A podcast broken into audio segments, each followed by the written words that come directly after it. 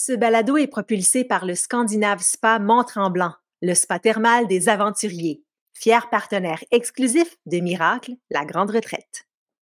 Comme on se retrouve pour un nouvel épisode du Balado Miracle, c'est Madeleine. Salut, j'espère que tu vas bien.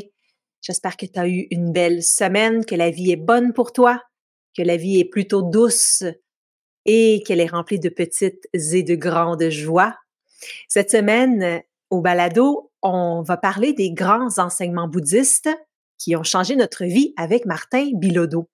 Donc, euh, on va voir, là, on va comparer un peu euh, ce qui, moi, en tout cas, a, transformé ma vie dans la grande philosophie bouddhiste et ce qui a transformé la sienne. On va voir s'il y a des recoupements à faire.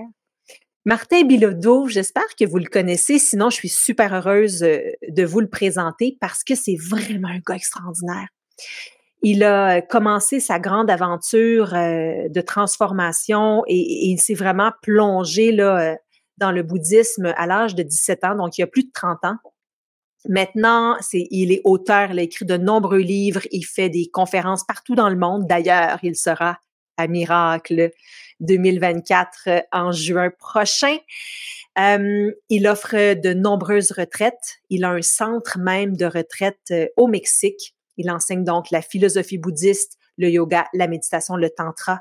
Et c'est un gars qui incarne, qui a vraiment une pratique profonde de la méditation depuis des années et ça paraît dans toutes ses communications. Alors voilà, explorons avec Martin Bilodeau les grands principes bouddhistes qui ont changé notre vie et qui transformeront la vôtre.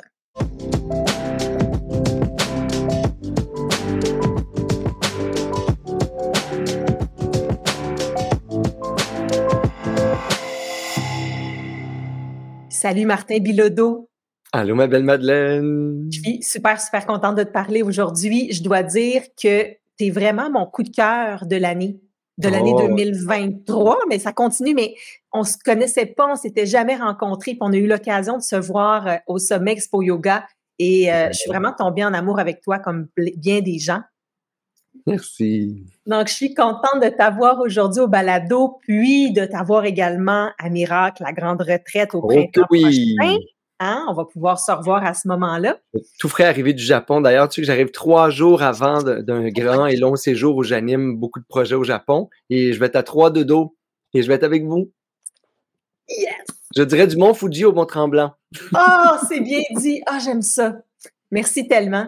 Euh, aujourd'hui, on va parler d'un sujet, je pense, c'est, c'est le sujet qui nous rassemble, qui nous mmh. connecte. Euh, moi, c'est, euh, c'est ma passion pour les, depuis les dix dernières années, les, les, enseignements, les grands enseignements bouddhistes. Moi, ça a été très académique, mon affaire. J'ai étudié les enseignements bouddhistes à, à l'Université d'Harvard. Mmh toi, tu as été beaucoup sur le terrain. Euh, donc, chacun à notre façon, on a intégré là, euh, cette nouvelle façon de voir la vie, de vivre et de naviguer, en fait, hein, les, les, vagues de la vie. Donc, euh, pour sauter, plonger dans le vif du sujet, Martin, ce serait quoi le, le premier grand enseignement bouddhiste là, qui, a, qui a vraiment eu un impact dans ta vie? Mais tu sais, il faut que je mette le contexte parce que moi, je, je me suis converti littéralement au bouddhisme à 17 mm-hmm. ans. Euh, et les enseignements bouddhistes sont arrivés dans ma vie dans une crise existentielle, une immense croisée de chemin, comme la plupart des gens vont vivre plusieurs fois dans leur vie, mais ce qui caractérise souvent, ce qui caractérise souvent l'adolescence. moi, j'étais en vélo aux États-Unis dans un road trip euh, hippie euh, à 17 ans. Je suis parti chez nous avec un vélo jaune et j'ai traversé l'autre bord des, des États-Unis. Je suis parti vraiment littéralement du lac Saint-Jean en vélo. Euh, entre Nietzsche, Boris Vian et le chemin le moins fréquenté là, à cette époque-là. Mm-hmm. Donc, vraiment dans une espèce de... Et le bouddhisme est arrivé dans ma vie à travers une lecture et à travers ce chemin-là euh, qui était vraiment un, un, grand espace, un grand voyage d'aventure euh, pour me découvrir clairement.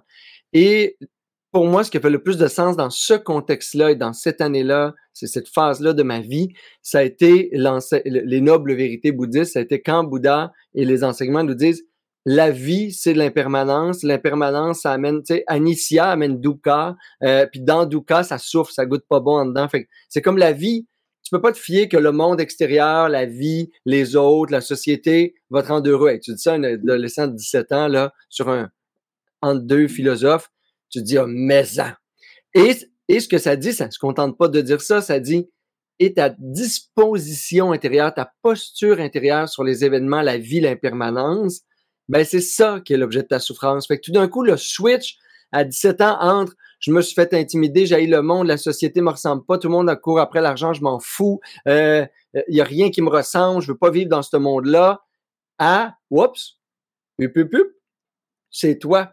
C'est ça, c'est normal que ce soit le même, tu sais, imparfait, injuste, euh, violent des fois, euh, peu importe. Le monde, la société, les autres vont être ce qu'ils sont, impermanent, un peu chaotique toujours. Et ta relation à tout ça, c'est ce qui va déterminer ton niveau de souffrance ou de bonheur. J'étais là. Fudge! Oh! Puis là, tu sais, je, comprenais que j'étais donc 100% responsable de mon bonheur.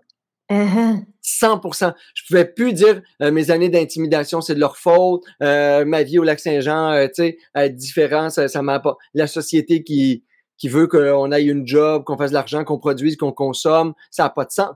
Je pouvais plus jamais jeter le blâme sur rien d'autre que est-ce que c'est de la sagesse qui mûrit en moi, la sagesse de la compassion, de la vacuité, de l'amour, de la félicité, de, du lâcher prise sur sur l'impermanence entre autres ou est-ce que c'est de l'attachement, des colères, des attentes, des projections? Euh, fait que finalement, c'est ça le, chemin du dharma, de la sagesse, du bonheur, où je reste dans l'ignorance et euh, je crée en moi les conditions de souffrance, ou je crée en moi des conditions de bonheur. Et là, bien sûr qu'on on nous arrive avec la méditation et tout le reste, mais pour moi, ça a été tout d'un coup, je pouvais plus remettre la faute et le blâme à personne dans l'existence. Je devais construire et créer en moi les conditions du bonheur. Là, on est aussi dans les enseignements du karma, mais pour moi, ça a été cette grande révélation-là. Et, ça fait donc presque 30 ans aujourd'hui, ça m'a jamais lâché. Ah, t'es chanceux d'avoir été confronté à cette réalité-là tôt. Tu sais, tu parles de 17 ans. Moi, j'ai catché ce que tu viens de dire, là ben, plus tard, là, je vais avoir là, 35 ans. Je consultais une psychologue. Je venais de me mmh. faire laisser par mon ex, qui était le papa de mes deux enfants. Le coupable. Puis, c'est lui qui m'a fait, il me fait donc bien mal, il me fait donc bien souffrir, puis j'étais chez ma psy, puis le ci, le ça, puis il m'a fait ci, puis il m'a fait ça, puis check ça, comment je fais donc pitié, puis à, un moment donné, il était comme, il ne te, il ne t'a rien fait à toi, il fait ces choses. Il a fait quelque chose. Il a fait quelque chose, et toi, tu pourrais réagir de telle façon ou de telle façon. Tu, es complètement responsable de comment tu te sens en ce moment. Tu sais. Oui.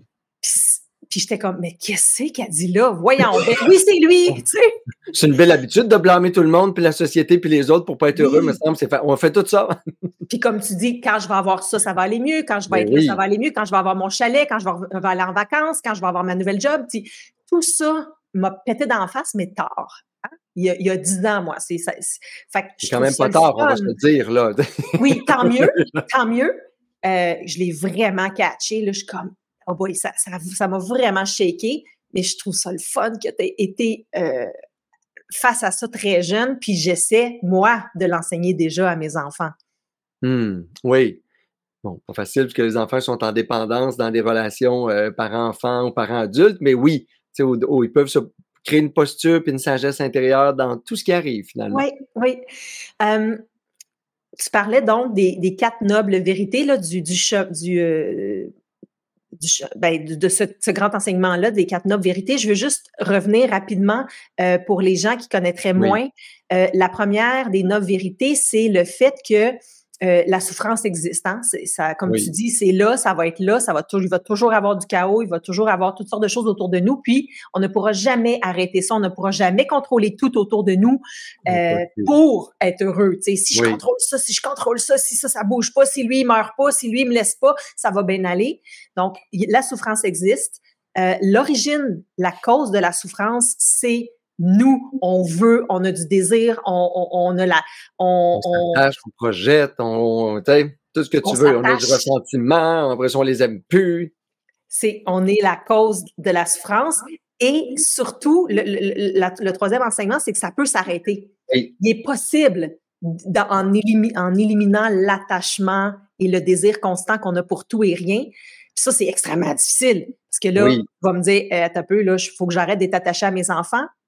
Sais, euh, on pourrait en parler longtemps de ça. Commencer par certains comportements ou ce que vous leur projetez. Tu sais, on commence une chose à la fois. C'est ça aussi, hein, les, des grands enseignements avec des petites résolutions, mais constantes. Oui, oui. Mais l'idée que oui, si jamais je perdais mon enfant, euh, je pourrais être dans la gratitude de l'avoir connu, de l'avoir eu. Puis oui, tu sais, en tout cas, il faut, faut, faut méditer longtemps là-dessus, mais c'est ça le, la, troisième noble vérité. Puis la quatrième, c'est que oui, il y a un chemin qui peut mener à la cessation de la souffrance en suivant donc le chemin octuple, qui a huit étapes, la pensée juste, la parole juste, l'action juste, euh, l'effort juste, l'attention juste. Il y, en, a huit comme ça. Donc, si on réussit à, appliquer tout ça dans notre vie, euh, on, est capable, en tout cas, de, de diminuer notre niveau de souffrance. C'est quand même fou de penser que quand on est en colère, quand on est jaloux, quand euh, on pourrait, en fait, en un claquement de doigts, arrêter de se sentir comme ça? Ben, une tiens, on est toujours à une pensée près du bonheur ou une, direction intérieure près du bonheur, finalement. Ah, c'est beau ce que euh tu dis. On est toujours à une pensée près du bonheur. Ben, tu sais, c'est quelle pensée? L'idée, c'est que c'était ça, le, tu sais, les grandes souffrances, mais je trouve que les petites souffrances dans la vie aussi, l'art de la méditation et de l'attention, entre autres, ça a été de toujours se regarder. Tu sais, il n'y a pas de repos dans la conscience en ce sens qu'il y a toujours une vigilance et à chaque instant de la vie, est-ce que je suis en train de créer un chemin de souffrance, un chemin de bonheur, mais une pensée à la fois, là. Dès que Jésus. ben oui, mais c'est quand même ça. on pratique la méditation pour être en état de vigilance toute la journée, euh, ben, même dans le yoga du rêve, dans la nuit. Euh, si je veux être heureux, et c'est ça la grande question, jusqu'où on va être heureux? À moitié, juste, on veut survivre ou on veut être en vie, puis en vie, on veut être dans une vie épanouie? Il y a comme une gradation là, de, mon, de mon aspiration, je dirais, et je dirais même plus, je dirais de ma dignité. Est-ce que je me sens digne d'être heureux, épanoui, euh, de, vivre la sublime, hein, la sublimité, la beauté de l'existence? Est-ce que ça, le ravissement de vivre, qu'on appelle le nirvana, c'est quelque chose à lequel j'aspire? ou je suis résigné, blasé, j'essaie juste de m'en sortir, puis j'attends un peu de mourir, euh, tu sais, ou j'attends que chaque journée finisse. Mon niveau d'aspiration, c'est sûr qu'il va dépendre de mon niveau d'attention et de discipline dans euh, le sentier octuple par la suite. Fait que, toute la journée, je feel good, je feel pas good, c'est un peu ça notre baromètre, là, c'est chaud, c'est froid. Euh, ben, je feel pas good. La première noble vérité, c'est OK, mais qu'est-ce qui est en moi qui vient de créer la souffrance? C'est tout. Qu'est-ce que je me dis? Oui, qu'est-ce que ça se dit en dedans que, euh, qui crée l'effet, le karma d'une souffrance? Puis là, ben, je le regarde. Puis est-ce que c'est ça que je veux? Non. Ben là, je dis, OK, je vais mettre d'autres choses. C'est tout. Puis si on est euh, dans une, tu sais, je me dis, je suis vraiment malheureuse à mon travail, j'aime pas ce que je fais, ça, euh, je peux pas juste me dire, ben oui, c'est le fun, quel beau travail, merci la vie pour ce beau travail. Tu sais, qu'est-ce qu'on fait quand on se rend compte que la pensée, dans le fond, elle est un peu là pour nous aider à nous, à, peut-être nous sortir d'une situation. En tout cas, c'est un, signal d'alarme, notre pensée. C'est sûr que moi, je, suis radical. Là, je veux dire, première chose, tu sais, moi, ce que je conseillerais à une personne comme ça, c'est euh, va faire un mois de travail humanitaire dans un camp de réfugiés puis à faire des travaux forcés. Juste de même.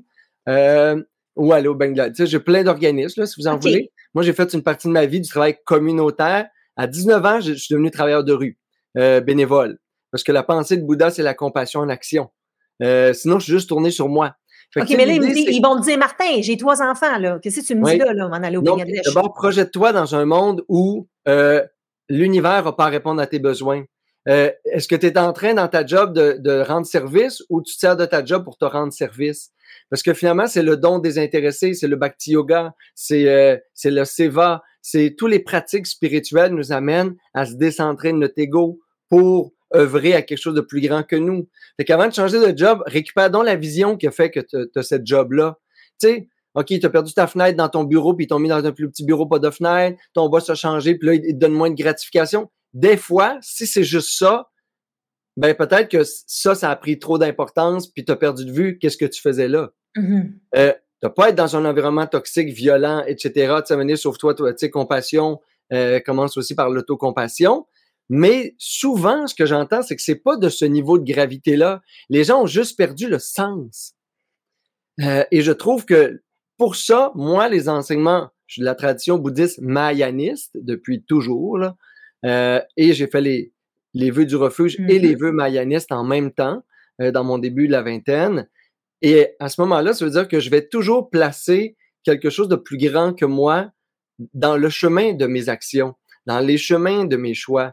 Euh, est-ce que je suis au service de... Parce que ça me rend heureux, parce que fondamentalement, quand je fais un choix d'amour, puis de compassion, puis de bienveillance, puis un choix qui a un sens, ben, ça goûte bon en dedans aussi. Tu sais, le feel good, il est là. Euh, parce que la compassion, c'est le chemin vers soi. C'est l'état de compassion, c'est un état de bonheur. Fait que peut-être que des fois, je pourrais regarder qu'est-ce que je me dis sur ma job en ce moment qui me fait souffrir. Tu sais, avant de faire des moves, qu'est-ce que je me dis sur ma relation amoureuse euh, qui est en train de me faire souffrir? Parce que des fois, c'est un 80-20. Il y a 20% que j'aime pas sur lesquels je fixe 100% de mon attention. Oui. Il y a un 80% qui va bien, que lequel j'ai pris pour acquis, puis que je donne pas de, gratitude, puis pas de pensée, puis pas d'attention. Ben, dans notre travail, ça peut être de la loi du 80-20 aussi, dans notre relation amoureuse, dans la vie, notre regard sur la société. Fait que, 100% de mon attention, elle va où finalement?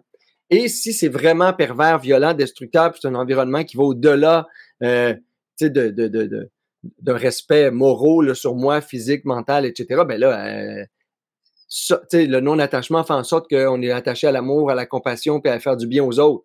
Si on n'est plus à la bonne place, allez-vous en ailleurs?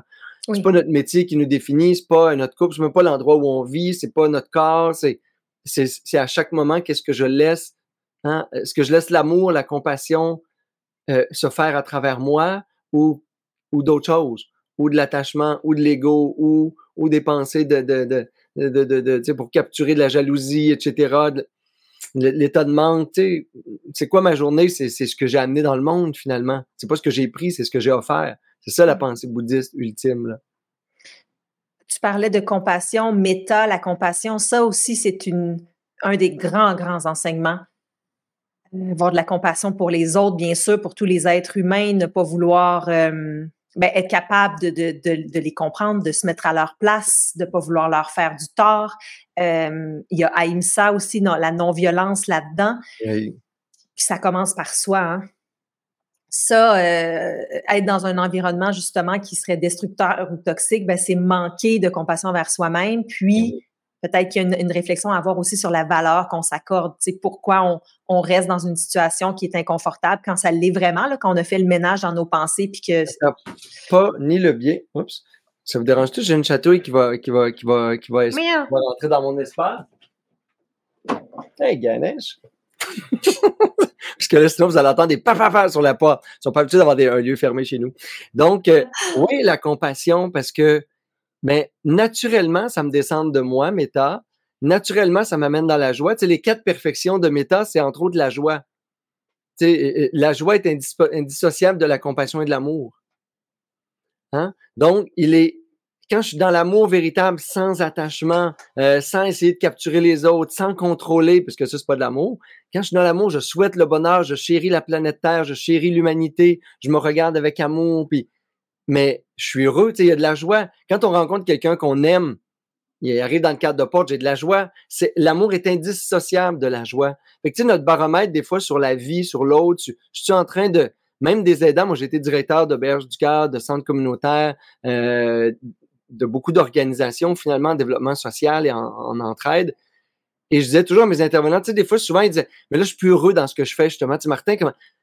Moi, mais est-ce que tu te rappelles pourquoi tu es là? Est-ce que, est-ce que tu les aimes vraiment? Ou tu es en train d'être une technicienne travailleuse sociale, une technicienne éducatrice, une technicienne euh, de coordonnatrice de service?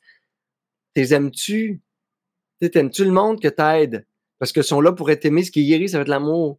Si tu les aimes pas, peu importe à quel niveau on intervient, puis qu'est-ce qu'on a comme outil, puis c'est quoi nos backgrounds, si tu les aimes, tu vas être heureuse, tu sais. Parce que l'amour, c'est, c'est indissociable de la joie. Et si t'aimes plus ce que tu fais, si t'aimes plus ta vie, ben, tu tasse-toi, puis va-t'en méditer. Ça veut pas dire renie tout, parce que dans le bouddhisme, on essaie de pas être radical dans nos actions. On essaie d'être radical dans nos moments d'introspection c'est radical dans notre besoin de, de, de se regarder puis regarder en nous, c'est quoi les racines de la souffrance véritable? Exactement, parce que juste lâcher sa job, être radical, comme tu dis, c'est peut-être aussi de se dire encore une fois, l'extérieur va me rendre heureux, une ben nouvelle job va me rendre heureux. est là, on en connaît tellement des gens qui dans, ils ont quitté huit fois quelqu'un dans les 20 dernières années dans une relation amoureuse pour recréer le même pattern.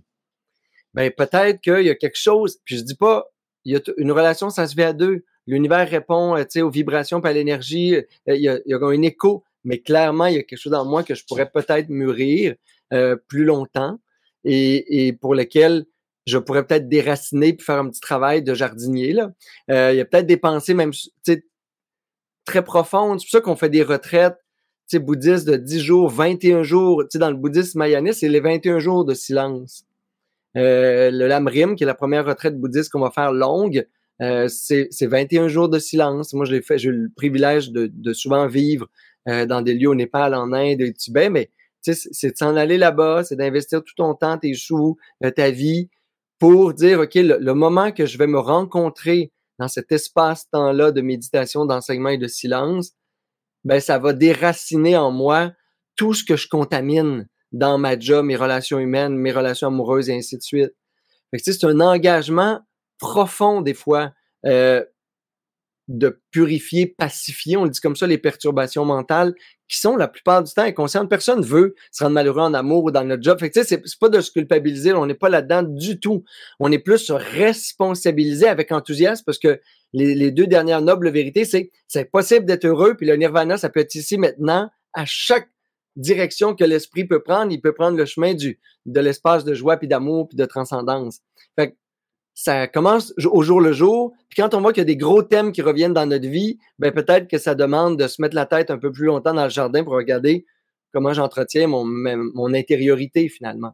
Absolument, parce que la pratique de la méditation, c'est c'est la clé, en fait. De, oui. C'est comme si tu as beau lire 100 000 livres, étudier comme tu veux, si tu t'assois pas sur ton coussin, puis tu y vas pas débroussailler, puis que tu y vas pas dans, dans le crunch, oui on dirait qu'il n'y a rien qui change. Puis ça prend une discipline quand même, tu sais, avec, avec compassion, avec, avec non-violence, avec douceur, mais il, faut finir par s'asseoir dedans, puis aller faire un peu de travail euh, concret. en tout cas, moi, ma personnellement, ma transformation a vraiment commencé quand j'ai commencé à méditer pour vrai, à m'asseoir, à m'arrêter. Même après avoir lu 300 livres. Là. Mais oui, parce que ça l'a, tu sais, le, même le moudra là, de, la, de la réalisation et de l'éveil spirituel, c'est le dharma dans la pratique de la sagesse, indissociable pour atteindre l'état d'union et au-delà de toute dualité. Tu sais, c'est déjà là, même dans la posture du Bouddha, euh, on nous rappelle la nécessité juste pratiquer sans sagesse, ben, il va te manquer des enseignements, il va te manquer de la pratique puis de la uh-huh. profondeur. Ouais, si tu t'assois tout seul, tu sais pas quoi faire, puis tu fais juste t'asseoir. Et... Tu t'assois au bout de ton quai euh, ou sur ton balcon, tu regardes les voisines, puis tu fais de la méditance dessus, c'est pas à méditer, c'est comme tu es assis, tu es immobile, mais quand même. Euh, puis si tu es assis, tu fermes les yeux, tu respires, tu passes ton temps à bavasser contre les autres, tu vas te faire des télénovelas encore une fois, ça marche pas. Fait que ça prend des enseignements, euh, ça prend des, des, des, guidances, euh, il y a plein de thèmes sur lesquels on médite pour déraciner différents euh, qu'on appelle poisons de l'esprit. Il y a plein de nectar, il y a toutes les médecines. Mais ultimement, ça prend aussi la pratique. Les gens aujourd'hui sont très bons pour lire, s'informer. Ah, des cours, un autre cours, puis un autre cours. Ça, c'est moi aussi, là. Même que c'est presque valorisant, dans le sens que, tu sais, ça, ça nourrit l'ego, on a fait plein d'affaires. Tu sais, c'est correct, notre ego, il va toujours vivre. Mais à un moment donné, il y a comme doudou, chevreuil, l'ego, là, tu sais, assieds-toi, puis regarde ce qui est moins le fun. Tu sais, parce que lire puis apprendre de l'extérieur, il n'y a toujours pas de connexion. Euh, et l'idée de la méditation puis du bouddhisme, c'est en toi, tu as tout le karma qui va t'amener à souffrir ou à guérir ou à créer de la souffrance ou à créer du bonheur, tu sais.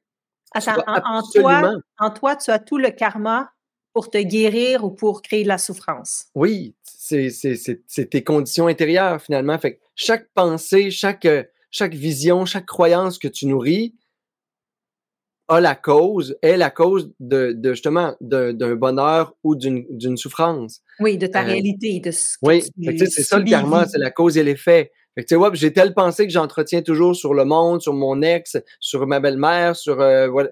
Il fait ben, froid, j'ai faim, j'ai, je veux pas ça. Ben oui, son karma, c'est de l'impatience. Son karma, c'est, c'est du, du, du, du, manque d'estime de soi. Son karma. Et c'est là que c'est, mais c'est la cause de quoi? Faut que j'aille à la cause. Puis pour aller à la cause, faut absolument que je m'assoie avec moi-même puis je regarde.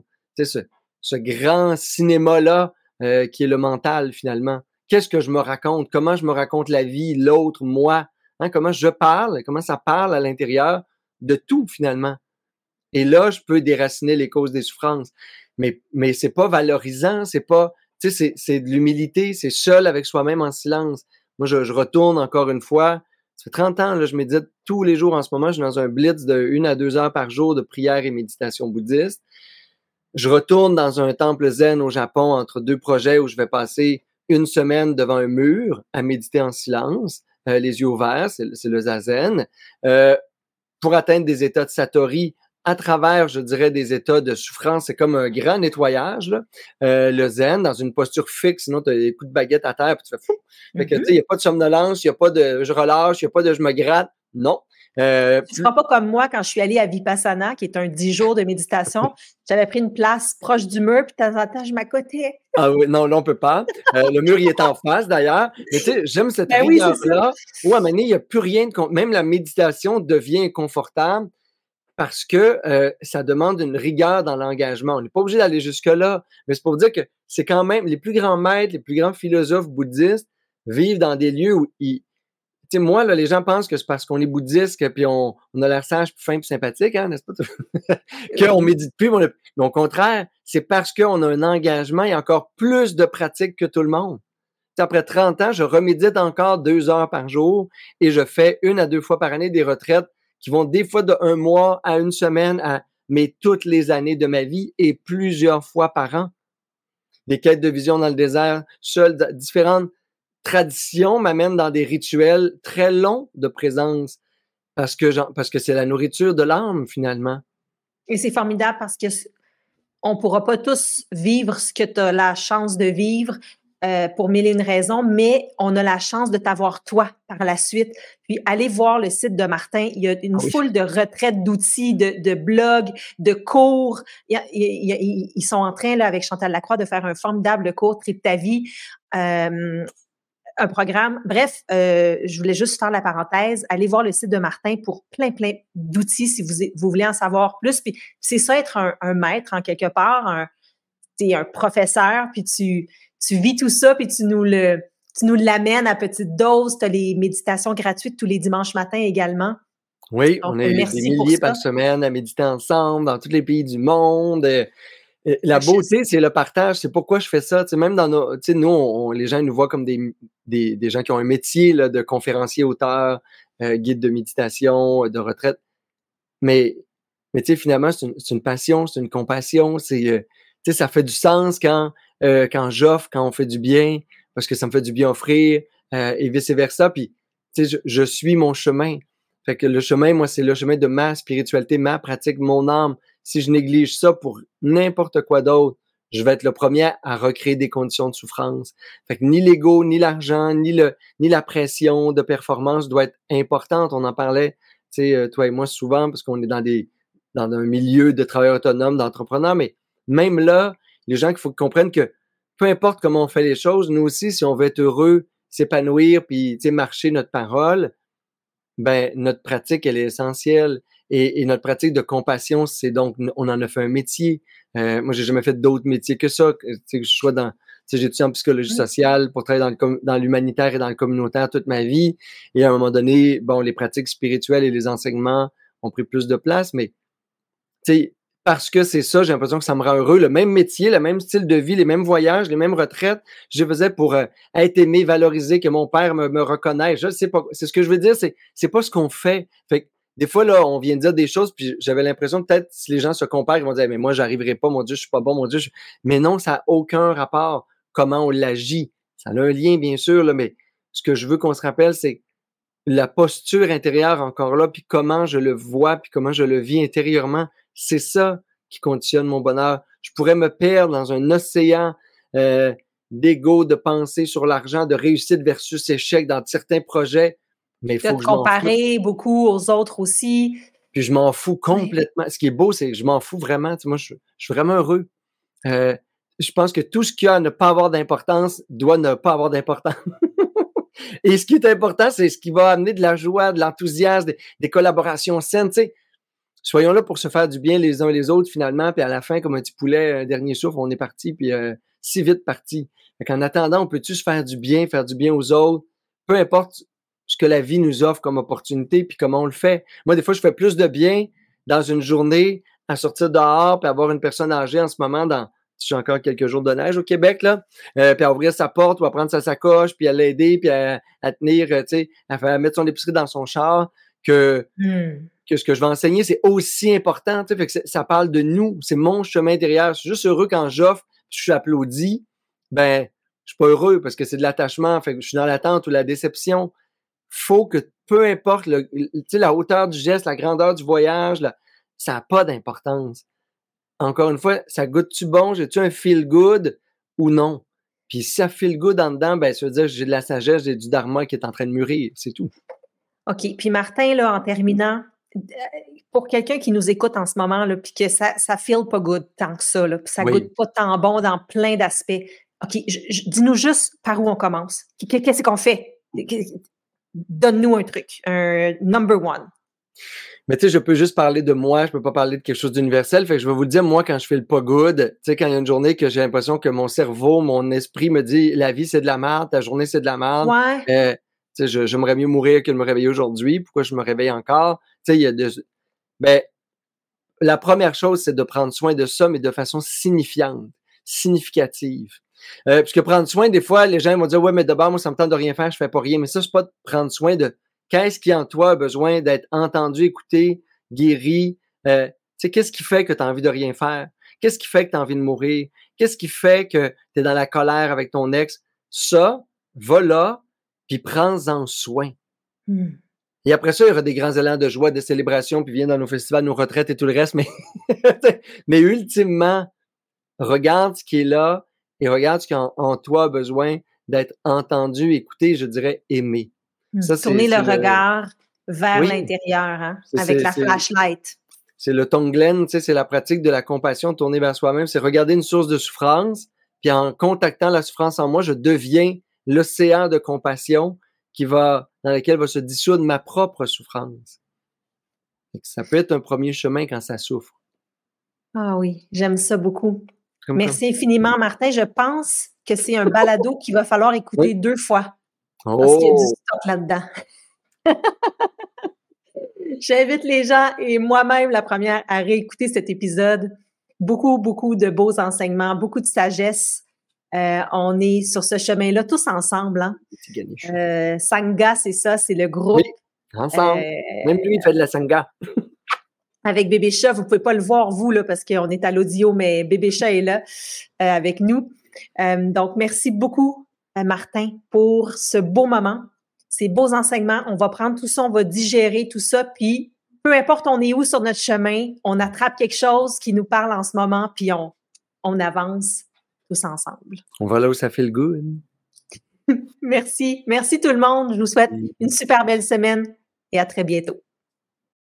Tu as aimé cet épisode du balado? eh bien, joins-toi à moi, joins-toi à nous lors de l'événement bien-être numéro un au Québec, Miracle, la grande retraite.